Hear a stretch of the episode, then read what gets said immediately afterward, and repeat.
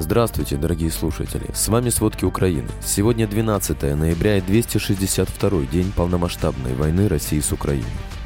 Россия несет огромные потери два года за антивоенные граффити. Жители Литвы собрали 250 тысяч долларов в поддержку Украины. Обо всем подробней. В ходе успешных наступательных действий передовые подразделения украинских войск добрались до правого берега Днепра. Продолжаются мероприятия по выявлению и уничтожению военных России в ряде населенных пунктов. Начата работа по областному центру. Силы обороны Украины точными ударами уничтожили 30 военных России, два танка и 4 грузовика в населенном пункте Красный Маяк Херсонской области. Отступление российских войск из Херсона является публичным признанием трудностей, с которыми они столкнулись на западном берегу Днепра. Об этом говорится в ежедневном отчете британской разведки. Херсон был единственной областной столицей, захваченной российскими войсками с февраля, поэтому отход наносит значительный репутационный ущерб. Вполне вероятно, что Россия все еще пытается эвакуировать силы из других районов области через реку к оборонительным позициям на восточном берегу. Также отмечается, что существует реальная вероятность того, что российская военная техника и силы в гражданском эвакуировались вместе с заявленными 80 тысячами эвакуированных гражданских лиц в течение последних недель. Вполне вероятно, что процесс вывода уже начался еще 22 октября, когда чиновники в Херсоне призвали мирных жителей покинуть город. Вероятно, в рамках этого процесса российские войска разрушили автомобильные и железнодорожные мосты через Днепр. Российские войска начали вывозить коллаборантов и их семьи из оккупированной Новой Каховки на Херсонщине. Эвакуировать планируют семьи и работников Управления труда и социальной политики Новокаховской оккупационной администрации. Для этого представители России выделили два автобуса. 11 ноября Министерство обороны России заявило, что все российские войска вышли из Херсона и переправились на левый берег Днепра. В Генштабе Украины опровергли заявление России, что якобы все российские войска были переправлены на левый берег. Украинская авиация в Луганской области в течение минувших суток нанесла по россиянам 16 ударов. Из них три попадания по позициям зенитных ракетных комплексов российских войск. Такую информацию передает глава областной военной администрации Сергей Гайдай.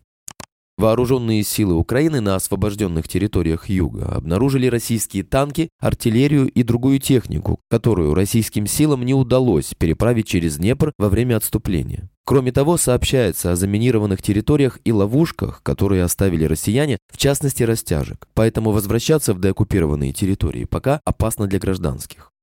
Силы спецопераций сообщают, что в оккупированный Симферополь прибыли четыре грузовика с награбленным имуществом. Всего из Херсонской области россияне вывезли 15 тысяч картин. По данным украинского подполья, россияне вывезли имущество из Херсонского художественного музея имени Алексея Шевкуненко. Музей также имеет филиал в Новой Каховке. Среди коллекций в фонде музея в постоянной экспозиции иконопись 17 и начала 20 века, украинское искусство половины 19 и начала 20 века. Также представлены работы современных художников. Кроме того, украинские военные отмечают, что россияне традиционно наворовали сантехники и бытовой техники.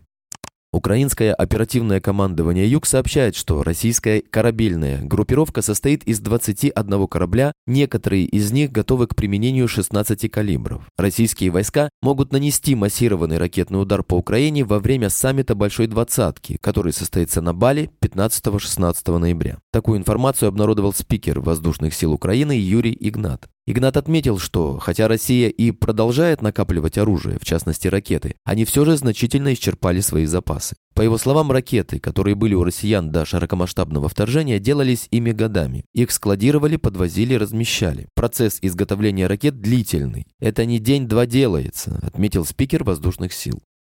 Российское военное ведомство заказало у промышленности дополнительную партию новейших гиперзвуковых ракет «Циркон». Российские СМИ сообщают, что в дополнительном контракте речь идет о нескольких десятках ракет. Исполнить заказ должны в 2023 году. В начале ноября 2021 года президент России Владимир Путин заявил, что в России завершаются испытания гиперзвуковой крылатой ракеты «Циркон», и с 2022 года она будет поступать на вооружение военно-морского флота страны. В Донецкой области российские военные не прекращают попыток зайти в Бахмут или обойти город, хотя несут огромные потери. Об этом сообщает глава Донецкой областной военной администрации Павел Кириленко. По его словам, россияне фактически уничтожают прифронтовые населенные пункты во время своего отступления на прежние позиции. Кириленко сообщил, что разрушено более 60% инфраструктуры Бахмута. На деоккупированных территориях Херсонской области правоохранители обнаружили останки тел трех гражданских лиц. При первичном осмотре скелетированных трупов обнаружены телесные повреждения в виде переломов костей черепа. Продолжается досудебное расследование в уголовном производстве по факту нарушения законов и обычаев войны, соединенного с умышленным убийством. На северной границе Украины возводят стену, граничащую с Россией, также укрепляют фортификациями. Об этом сообщает заместитель руководителя Офиса президента Украины Кирилл Тимошенко. Ров, насыпь, железобетонный забор с колючей проволокой – это инженерные заграждения, которые строят на Волыни. Таким образом, уже обустроено около трех километров границы, работы продолжаются. Это еще не все, но подробностей раскрывать не будем. Также работы ведутся в Ровенской и в Житомирской областях. По его словам, фортификационные сооружения возводят и в регионах, граничащих с Россией. Октябрьский районный суд Белгорода на два года ограничил свободу Василию Девятову за антивоенное граффити на автобусной остановке. Ему запретили покидать квартиру с 22 до 6 утра, пишет Сота. Инцидент произошел 25 февраля. Девятов написал на остановке «Нет войне, фашизм – это Россия, Путин – убийца». Его скрутили прохожие, потом повалили на землю и удерживали до приезда полиции. На следующий день на него завели уголовное дело по части 2 статьи 214 УК «Вандализм по мотивам политической, идеологической, расовой, национальной или религиозной ненависти или вражды, либо по мотивам ненависти или вражды в отношении какой-либо социальной группы». На Притомском проспекте в Кемерово сегодня и завтра военкомат будет проводить обход в поисках уклоняющихся от мобилизации, которая, по заверениям Путина и Шойгу, завершена. Напомним, ранее правительство Москвы Эльвире Вихаревой заявило, что мобилизация не может считаться завершенной без соответствующего указа. Сам Путин, по словам Пескова, посоветовался с юристами и решил, что указ не нужен.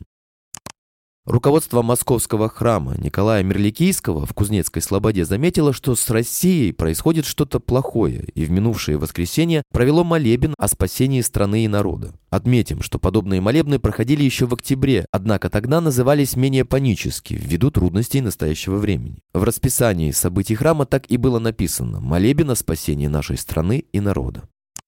Жители Литвы собрали 250 тысяч долларов в рамках объявленной президентом Украины Владимиром Зеленским инициативы по созданию флота морских беспилотников. Об этом объявил литовский журналист Андрюс Тапинес, который ранее собирал средства на дрон «Байрактар» для Украины. По состоянию на пятницу были собраны средства на первый беспилотник, он будет называться «Херсон». Украинские военные уже зашли в областной центр. Спасибо, это были все главные новости о войне России с Украиной к середине 12 ноября. Помните, правда существует, а мы стараемся сделать ее доступной. Если вам нравится то, что мы делаем, пожалуйста, поделитесь этим подкастом с друзьями в России. Также, если вы хотели бы помочь нам делать материалы еще более качественными, пожалуйста, оставляйте фидбэк. Это очень важно для нас и для распространения правдивой информации. До встречи.